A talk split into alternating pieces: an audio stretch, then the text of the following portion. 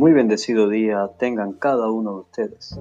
Que la paz de Dios esté sobre sus corazones en este momento.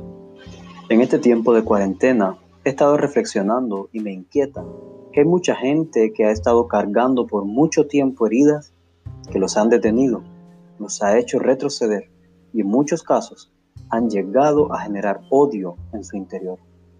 El odio es una emoción poderosa y si dejamos que eche raíces y florezca, comenzará a tomar el control. El odio es un sentimiento que demanda acción.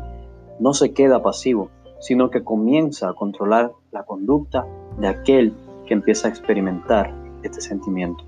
Ahora, ¿qué es lo contrario al odio?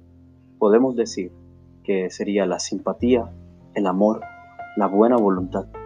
A menudo, la raíz del odio comienza en el temor miedo al rechazo, temor a ser o tener menos que otro, o quizás miedo a perder poder, también por cargar el peso de la ofensa hacia sí mismo. Ciertamente el odio es un veneno que puede hallarse en todas partes y parece que el perdón es una única planta curativa poco frecuente, pero es el único antídoto para este mal. Desgraciadamente, pocos invierten tiempo en encontrarlo. Para cada acción existe una reacción. Ante cada decisión hay una consecuencia.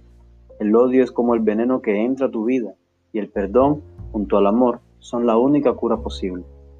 Las escrituras dicen en Filipenses 4:5 que la gentileza de ustedes sea conocida por todos los hombres. El Señor está cerca.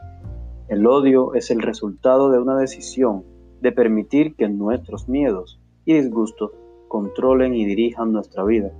En cambio, el perdón es pasar por alto la ofensa y vivir una vida libre de sentimientos negativos que podrían controlar tu futuro.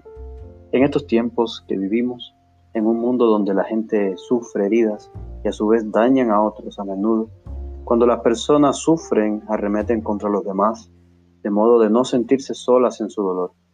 En este mismo sentido, lo mejor que podemos hacer por ese alguien que sufre es perdonar y ofrecer tu ayuda.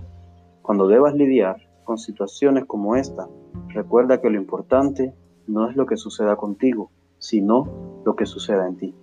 No importa lo que digan, tú puedes decir no a tomar las ofensas de forma personal, sino soltarlas y perdonar a quien te ofendió. Colosenses capítulo 3, versículo 13 dice, sean mutuamente tolerantes si alguno tiene queja contra otro, perdónense de la misma manera que Cristo los perdonó. Sabemos que es una verdad innegable, que ocurren cosas terribles y que la gente puede herirte de forma que no mereces.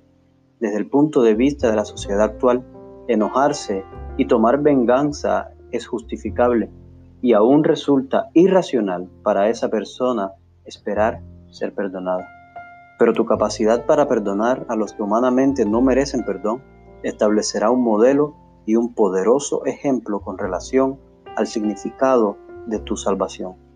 Quiero dejarte hoy con una sana inquietud en tu corazón.